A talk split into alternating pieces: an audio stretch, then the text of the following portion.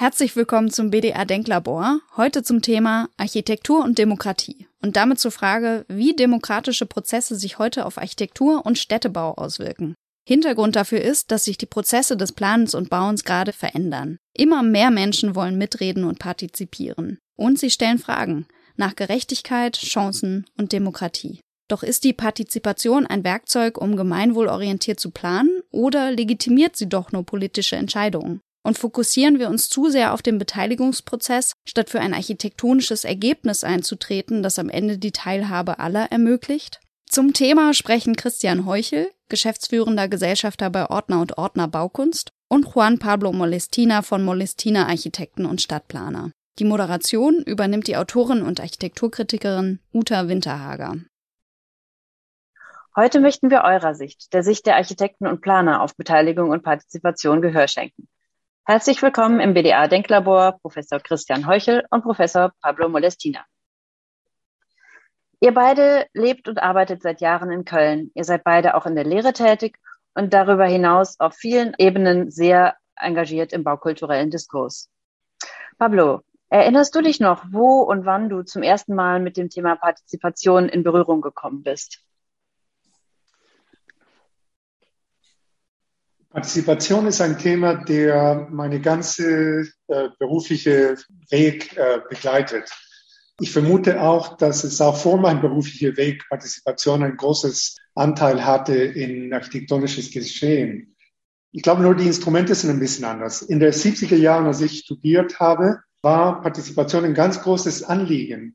Da war es nicht die liberale Gesellschaft oder liberale Wirtschaftsmodell, die wir heute leben, sondern die Stadt hatte eine große Hand in das Bauen und Produzieren von Wohnungen. Und es gab eine Bewegung, unter anderem Team Tem, Architekten, Ableger von der SIAM. Und die haben sich die Köpfe zerbrochen über die Frage, wie man der Nutzer einbeziehen kann in der große soziale Wohnungsbauprojekte.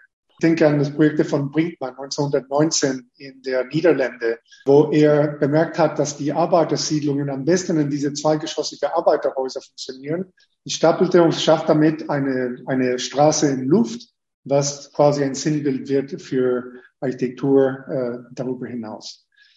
So, Partizipation damals ähm, ist ähm, verstanden als ein Prozess, wo der Nutzer involviert hat in äh, in der Gestaltung, in, insbesondere in Hinsicht auf Programm und vielleicht Ortskenntnis auch. Nicht die Form der Architektur, das ist das, was der Architekt zu interpretieren hatte. Christian, wo spürst du, dass es in der Gesellschaft einen zunehmenden Veränderungsdruck gibt, dass Entscheidungen von oben äh, beim Planen und Bauen nicht mehr einfach akzeptiert werden? Also als Architekt spürt man natürlich das ist nicht so stark, aber im Städtebau. Es gibt kaum ein Projekt in Köln oder in München oder in Wien, das nicht äh, partizipatorisch gedacht wird.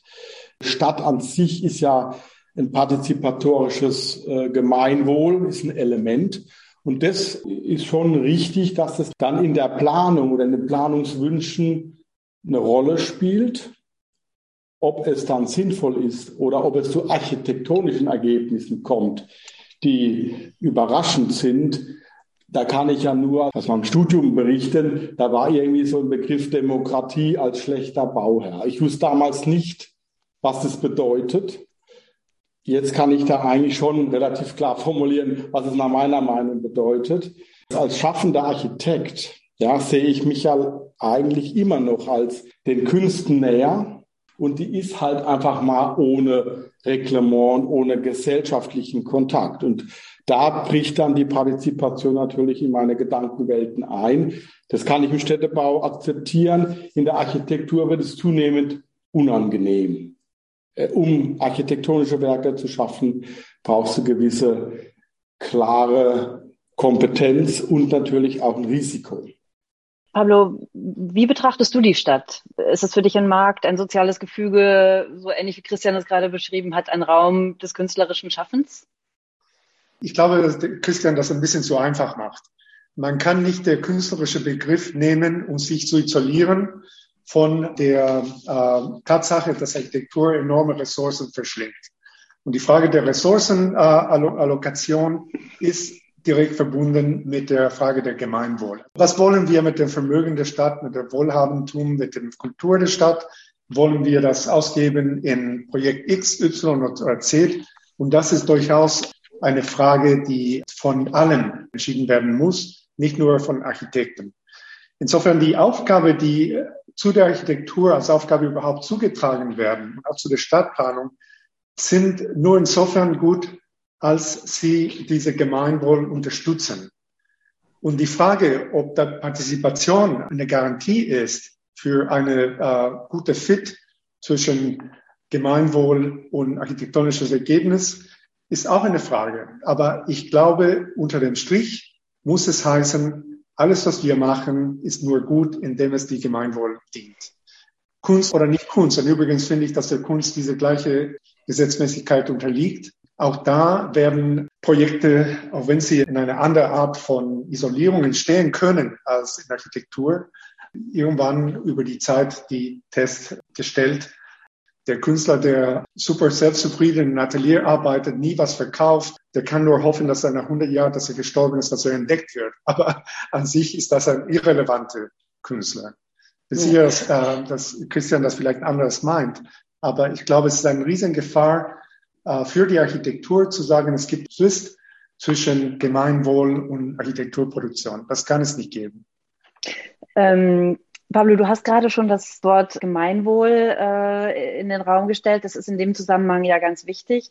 Wenn wir die Stadt oder die, die, das Schaffen von Stadt als gesamtgesellschaftliche Aufgabe äh, sehen. Das Problem mit dem Gemeinwohl ist aber, dass es kein Gemeinwohl a priori gibt. Das heißt, das Gemeinwohl muss immer wieder neu verhandelt werden. Das heißt, ihr als Planer und Architekten habt immer eine Variable in eurer Arbeit, die das Ergebnis bestimmt. Christian, bei dir habe ich entnommen, diese Variable, das macht dich ein bisschen unglücklich, weil dir da etwas vorgegeben wird, was du noch nicht von vornherein beherrschen kannst.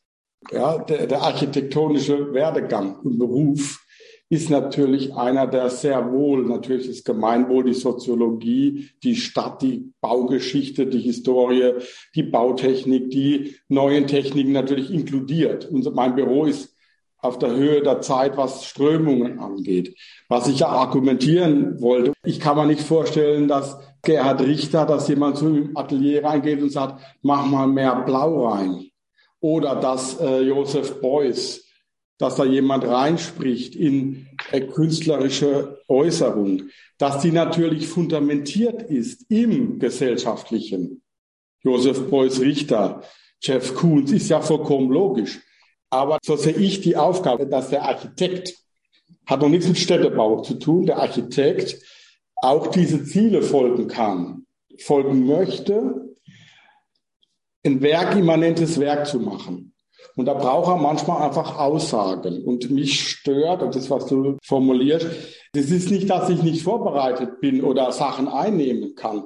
Ich habe subjektiv das Gefühl, dass die, die, die Stadtgesellschaft, das Gemeinwohl gar nicht so klar formulieren kann, äh, wie der Politiker und der Politiker nicht so klar wie die Wirtschaft und die Wirtschaft nicht so klar wie der Architekt. Gute Architektur, die mich persönlich anspricht, ist immer doch eine Architektur, die gewisse Ausschließlichkeit hatte. Ja, ich nenne immer gerne die Pyramiden. Da war einer, der das wollte und dann viele leider Gottes mitmachen müssen.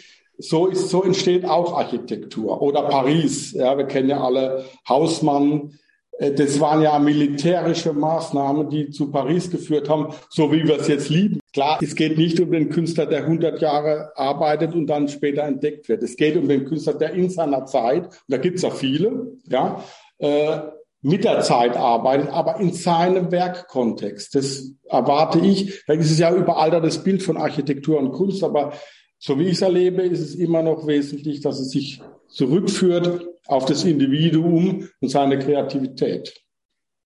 Wenn ich da einhaken darf, das will ich nicht in Abrede stellen. Also die Art, wie ein Projekt äh, entsteht, ob das äh, in der Abgeschlossenheit eines Studios von Richter oder in einem öffentlichen Raum, das ist, ich finde, nicht so relevant für die, sagen wir, die Bedeutung eines Werkes am Ende. Tatsache ist, wir sind gerührt von diese unheimlich melancholische Bilder von Richter. Und da wäre es, glaube ich, völlig nebensächlich, ob seine Frau ihm einmal gesagt hat, jetzt mach das so und so. Was fehlt, ist das Produkt. Und ich glaube, dass da in der Architektur heute unter der viel diskutierten Gebot der Partizipation eine Lücke entsteht, wo wir quasi die partizipative Inhalt eines Raumes, also eines Produktes, nicht das Prozess, das ist ja das eine, sondern das, was nach dem Prozess entsteht. Ähm, wir haben zum Beispiel äh, reflektiert, dass ähm, die ähm, nach dem Ersten Weltkrieg in Köln Adenauer hat äh, Schumacher geholt, um den Grüngürtel zu erstellen. Der Adenauer ist demokratisch gewählt. Ich glaube, dass er dadurch eine Repräsentanz ähm, inne. Ich glaube auch, dass er ein schlauer Politiker war und Schumacher auch ein guter äh, Public Relations Mann, dass sie mit viele Leute gesprochen haben. Es ist mir aber auch egal. Tatsache ist, diese Räume, die entstanden sind, sind absolut demokratische, offene, partizipative Räume. Da gehe ich als äh, türkische Familie ein Picknick mache oder ich gehe als Leistungssportler in den Gebieten ähm, das sind Räume, die alle annehmen. Und diese, diese integrative Qualität von Grünräumen ist schon äh, bekannt, dass es seit Olmsted Central Park gebaut hat, als ein Ort, wo verschiedene Rassen sich treffen dürften. Das darf man nicht vergessen. Das ist die ideologische Hintergrund von Frederick Law Olmsteds Plan für Central Park. Seitdem versteht man diese Art von freie Räume als ein Raum der Demokratie. Und ich glaube, das fehlt uns in der Diskussion. Das, das ist auch der Grund, warum Christian hat richtigerweise in einem anderen Gespräch vermerkt, dass der Begriff der Architekt und Stadtplaner sehr häufig nicht vorkommt in der Diskussion über Partizipation, obwohl wir eh mit diesem ähm, Aufgabe äh, vertraut sind. Und das liegt auch darin, dass wir als Architekten noch nicht geschafft haben, eine klare Diskussion zu führen über die Qualität die am Ende des partizipativen Projektes entstehen muss, die anders sein muss als eine, sagen wir, die ähm, völlig autistisch nach künstlerischen Regeln vielleicht entstanden wäre. Ich merke, dass für euch beide das Gemeinwohl ein Thema ist, was ihr so ein bisschen versucht zu umschiffen. Ich weiß nicht, ob das jetzt gerade nur Zufall war in diesem Gespräch oder ob es einfach daran liegt, dass Gemeinwohl so schwer zu fassen ist. Was bei dir, Pablo, gerade ganz interessant war, dass du die Frage gestellt hast, wohin soll es denn gehen? Was kann das Ziel sein, diese aufwendig gestalteten Prozesse? Es kann ja nicht nur darum gehen, Entwürfe oder Entscheidungen zu legitimieren, sondern denkt man da auch schon weiter an das Projekt selber? Mir ist aufgefallen, dass gute Architektur ohne partizipativen Prozess ist immer noch gute Architektur und ergibt manchmal sehr schöne offene Räume, die von allem akzeptiert und benutzt werden können. Und dass manchmal trotz intensiver Partizipationsprozesse Architektur entsteht, die mittelmäßig ist, verschlossen und letztendlich nicht tragfähig. Gerade im Sinne der Gemeinwohl, was auch eine langfristige Nutzungsperspektive mitbringen muss. Es gibt einen Begriff aus dem Englischen. Nach manche partizipative Prozesse haben wir geschmunzelt und gesagt, a good time was had by all. So, alle haben es genossen, alles fühlt sich involviert. Mhm. Und dann geht der Architekt und macht, was er immer gemacht hat und baut das so, wie er das immer gebaut hat. Und da entsteht ein Ding, worüber niemand spricht nach fünf Jahren, weil es einfach völlig unbemerkbar ist. Ich finde, neben der Frage der Partizipation, das aus einem anderen Grund, ich komme gleich dazu, unentbehrlich ist, ist auch die Frage der architektonische Ergebnis. Und da sind wir zu weich. Wir sind, glaube ich, ein bisschen geblendet von dem guten Gefühl, uns im Sinne der Galaktische Charta partizipative Prozesse zustande zu bringen, woraus irgendwas entsteht und zu wenig über die Effekte, die Architektur auf den umbauten Raum und auf andere Menschen spielt. Und übrigens, Ute, ich bin nicht der Meinung, wie du gesagt hast, dass das Gemeinwohl jedes Mal neu ausgehandelt werden muss. Ich glaube, das ist gerade das ganze Apparat der repräsentative Demokratie hat als Ziel, dass man es eben nicht jedes Mal von vorne entscheidet. Das ist der Unterschied zu einem, einem referendumsgesteuerte direkte Demokratie. Aber eine partizipative Demokratie steuert ein ganz träges äh, legislative und normative Instrument, was eine gewisse Beständigkeit haben muss. Also diese Spielregeln, die Architekten nicht gestalten, die muss man schätzen. Ich selbst bin in Chile aufgewachsen, ein Land, der eine Militärdiktatur ertragen musste für über 20 Jahren, die das alles abgeschafft hat. Und da merkt man, wie weder Architektur noch sonst was geblüht hat. Es gab kein Gefühl der Gemeinwohl. Im Gegenteil, es gab das Gefühl, alles, was die Obrigkeit zu sagen hat, kann nur eine Verletzung sein, weil ich nicht vertreten bin. Und das ist das Gefahr, wenn man Partizipation ausschließt. Nicht, dass da schlechte Architektur kommen zustande, sondern dass gute Projekte, wie zum Beispiel von Ordnung und Ordner das Projekt in Duisburg, das Landesarchiv, von der Bevölkerung irgendwann abgestoßen werden. Das ist das äh, Gefahr für Architektur, wenn man keine Partizipation treibt. Das ist das Gegenteil. Wir brauchen das auch, um auf eine gute Grundlage großartige Projekte zu schaffen. Aber Christian, hast du das Gefühl, dass dir in den partizipativen Prozessen Kompetenzen abgesprochen werden?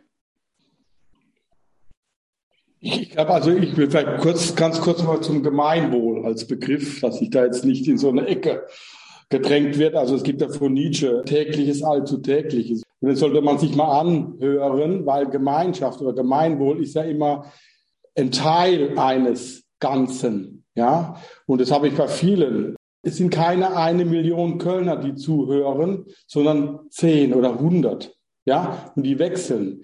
Und davon Gemeinwohl zu sprechen, ist echt ein schwieriger Begriff. Also das Gemeinwohl, das ist so gar nicht fassbar. Was ist denn Gemeinwohl? Der eine findet es gut, wenn er in einem urbanen Raum lebt, New York, wo es dunkel ist, es gibt Kriminalität, es ist laut, es ist stickig, aber es ist New York. Der andere sagt, am liebsten lebe ich ja am Strand. Das sind Interessen, die treffen natürlich in so einem Projekt zusammen. Für mich ist es nicht einengend. Ich gucke mir das an und höre mir das an. Ich kann das nicht moderieren, diese Verfahren. Ich kann nur mit meinen kleinen Händlein skizzenartig den Leuten sagen, können wir sich so vorstellen, bei der Laie, ich sage es mal ganz offen, da kann sich nicht vorstellen, ein dreigeschossiges Haus, ein fünfgeschossiges. Es gibt ja Türme, die sind fünf Geschosse hoch. In der Mentalität der Bevölkerung. Es gibt Hochhäuser, die sind äh, 600 Meter hoch. Warum soll der Bürger bei diesen städtebaulichen Themen, architektonischen Themen, wo ich ewig lange mich ausbilden lasse, wieso soll der Bürger da unbedingt, äh, wo soll er mitsprechen? Also wo? Ja, ich glaube, es gibt Elemente, wo ich sage, bitte nehme ich gerne auf als, als Idee. Ja, das, das ist ja un, aber es sind, sag mal, die Ideen sind, die Welt, die Ideen gibt es halt auf der Welt. Verstehst? Es, es ist, du brauchst eine Eingangstür und da geht man rein. Ja, es, ich habe noch kein Haus gesehen, wo keine Eingang, also ich bin ja gebunden an meine architektonischen Elemente, um vom Städtebau wieder rüberzukommen. Und das, was Pablo sagt, diese weißen Flächen nennen wir das im Städtebau. Das wäre sogar baurechtlich ist das fixiert. Eine weiße Fläche im Städtebau ist eine Fläche, wo niemand weiß, was dorthin soll. Da sagt aber der Politiker, machen wir doch einen Kindergarten hin. Nein, dann machen wir Skaterbahn. Nein, diese weißen Flächen sind ja aus dieser partizipativen Idee, dass irgendwann später jemand mit partizipieren kann, aber das ist fast baurechtlich gar nicht durchsetzbar. Es gibt ja verschiedene Versuche, äh, das Partizipative in den Städtebau reinzuregeln, weil am Ende wird natürlich Städtebau genauso geregelt wie Architektur. Das kommt ja nochmal als Schweren dazu. Und ich möchte da gern wissen, wo können wir als Architekten wirklich helfen und nicht das, was Pablo sagt, am Ende baue ich sowieso, was ich möchte. Edgy, badgy. Ich habe in Freiham ein großes Baufeld, riesiges Baufeld. Da haben jetzt alle Architekten so ihre Dinger gebaut. Wir haben Regeln aufgestellt, wir haben partizipiert. Und eigentlich sieht es so aus wie alle Siedlungen, ohne Partizipation. Das ist eigentlich das Erschreckende. Es sind viele Versprechungen und am Ende sieht alles so aus, wie es immer aussieht. Weiße MDVS-Fassade, ein Eingang viel zu klein, Häuser schlecht gestellt. Ich verstehe halt noch nicht ganz, wo es die Architektur hinführt. Ich glaube, man kann das nicht so allgemein sagen. Wir sprechen ja über im Moment noch komplett ohne Maßstab. Wir sprechen auch komplett ohne Bauaufgabe Ich würde mir vorstellen, dass man die Betrachtung oder die Bewertung doch differenzieren muss und fragt, in welchem Maßstab arbeite ich? Arbeite ich im städtischen Maßstab? Arbeite ich einfach in einem Quartier, wo vielleicht all die Beteiligten an dem Verfahren sich extrem gut auskennen, ihre Bedürfnisse auch ziemlich genau formulieren können? Geht es vielleicht einfach nur um ein Haus, eine Werkstatt, die ich einer Nachbarschaft anbieten möchte? Und wer sind die Beteiligten? Wer bringt das Geld mit? Ist es eine öffentliche Bauaufgabe oder ist es vielleicht einfach ein Investor? Der, das könnte ich mir vorstellen, ist natürlich noch viel schwieriger ins Boot zu holen. Also ich könnte mir vorstellen, dass Beteiligungsprozesse je nach Aufgabe ganz unterschiedlich gut funktionieren oder eben nicht funktionieren. Und das kann man nicht so über einen Kamm scheren. Ich gehe ein bisschen zurück und reflektiere auch, was Christian gerade gesagt hat. So, wie kann man es vermeiden, dass am Ende einem partizipativen Prozess doch genau das Gleiche wie immer rauskommt? Ich glaube, das ist, wovor jeder Angst hat und ja. wo jeder ein bisschen schmunzeln, weil es sagt, ja, mein Gott, hin oder her, Partizipation am Ende haben wir eine Schlamassel, die wir immer hatten. Aber vielleicht hat man doch zumindest gewonnen, dass alle ein gutes Gefühl darüber haben für ein paar Jahre. Irgendwann kommt eine neue Generation und sagt, das ist Schrott, wir reißen das ab.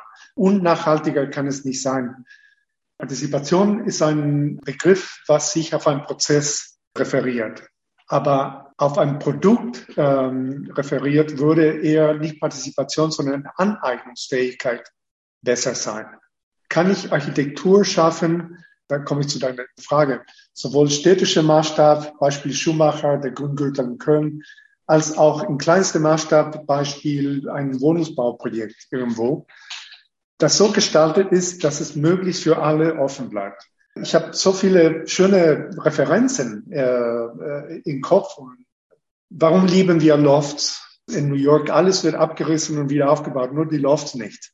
Warum? Weil die offen sind, weil die sind nutzungsneutral, weil die voll Licht sind, die sind schön, die haben schöne Fassaden, die bilden eine schöne Straße.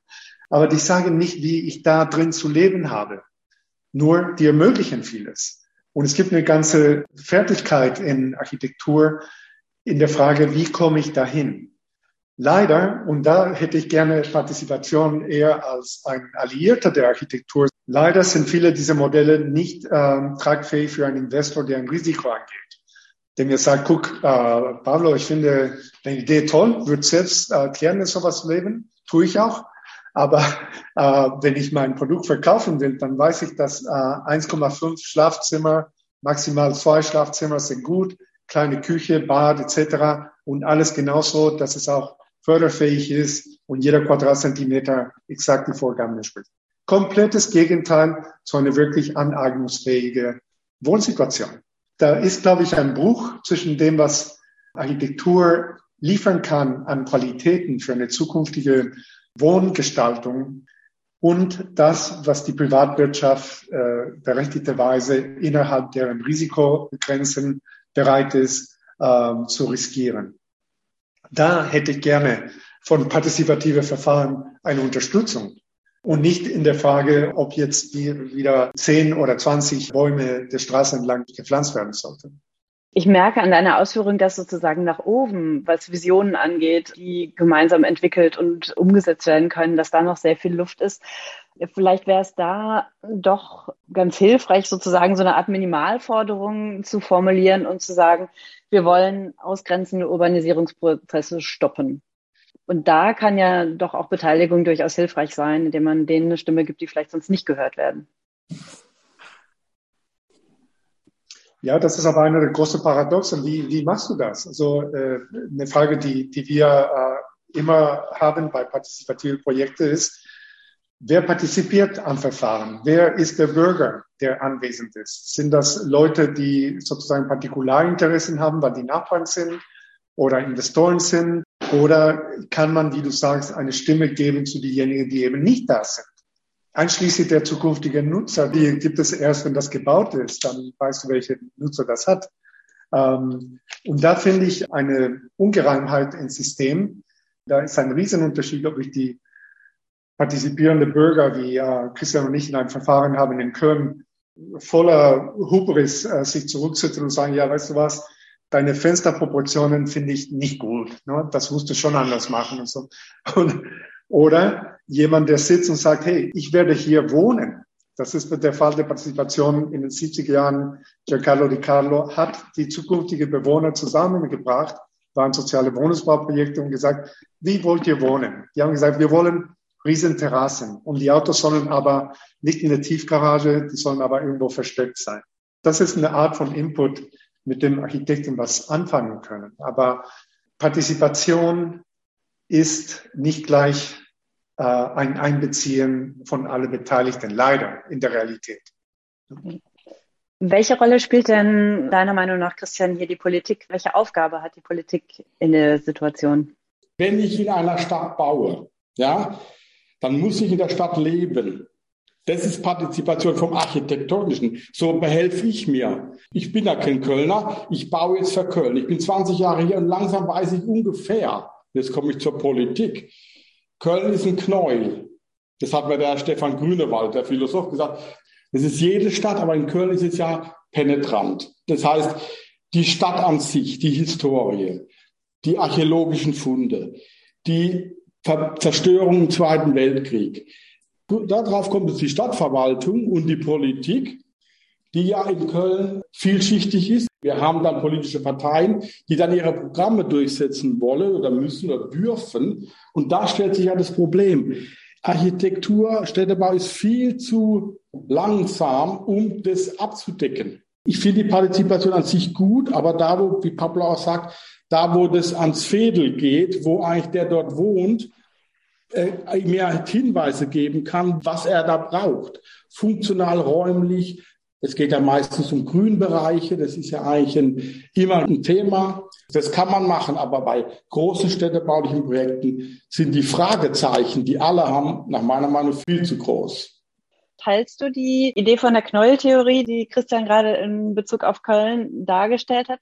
Oder hast du das Gefühl, dass eine Stadt wie Köln, die jetzt seit 2000 Jahren gewachsen ist und immer weiter wächst, ähm, unsere Demokratie, unser politisches und soziales System in ihrer Struktur widerspiegelt? Das ist, äh, wenn du sagst unser, wenn du damit äh, unser Kölner äh, Demokratie widerspiegelt, dann würde ich dir recht geben. Der Knoll ist schon ein guter Bild. Allerdings äh, finde ich, dass das, was, sagen wir, Köln anders macht als vielleicht andere deutsche Städte, von außen gesehen, äh, ist, dass eine gewisse Anarchie hier herrscht, indem es keine klare Entscheidungs, äh, klar gibt es formale Entscheidungssysteme, aber letztendlich diese Zusammenspiel von Politik, Sonderinteressen, Bürgerbeteiligung, äh, eine gewisse so Obrigkeitsskepsis, ähm, äh, was die Kultur hier ausmacht, auch eine Riesenchance birgt. Insofern, als dass, ähm, sagen wir, die, das Potenzial von einem Transformation, die von unten nach oben geht, viel stärker ist hier als ich finde in anderen Städten in Deutschland.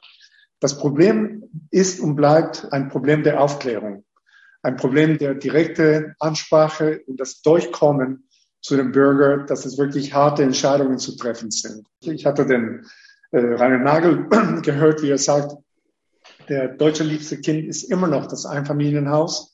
Und deshalb haben 85 Prozent alle Gemeinden in Deutschland zurzeit Neubaugebieten ausgewiesen, während wir über in Köln die Klimanotstand sprechen.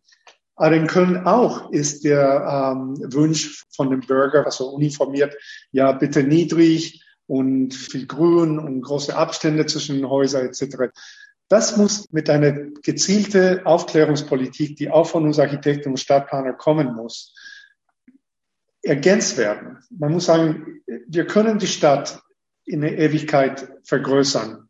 Dann sind wir aber nicht mehr in Köln, sondern wir sind vielleicht in Bergheim, äh, wir sind in den Los Angeles der Ruhrgebiet äh, und nicht in die 2000 Jahre alte Stadt, die, die du meinst. Ich danke euch beiden ganz herzlich für dieses Gespräch ähm, und dafür, dass ihr eure Erfahrungen, eure Bedenken und Forderungen mit uns geteilt habt. Mir hat die vergangene halbe Stunde gezeigt, dass wir zwar schon einiges geschafft haben, was die gemeinschaftliche Planung unserer Städte und Quartiere betrifft, dass wir uns aber auch nichts vormachen dürfen, sondern die Prozesse ehrlich betrachten müssen und immer wieder fragen müssen, ob sie wirklich das leisten, was wir uns davon versprechen, nämlich gelebte Demokratie. Ganz herzlichen Dank, Christian Heuchel und Pablo Molestina. Das war Folge 26 des BDA Denklabors. Bei Anregungen, Lob und Kritik schreiben Sie uns gerne eine Mail an denklabor.bda-bund.de.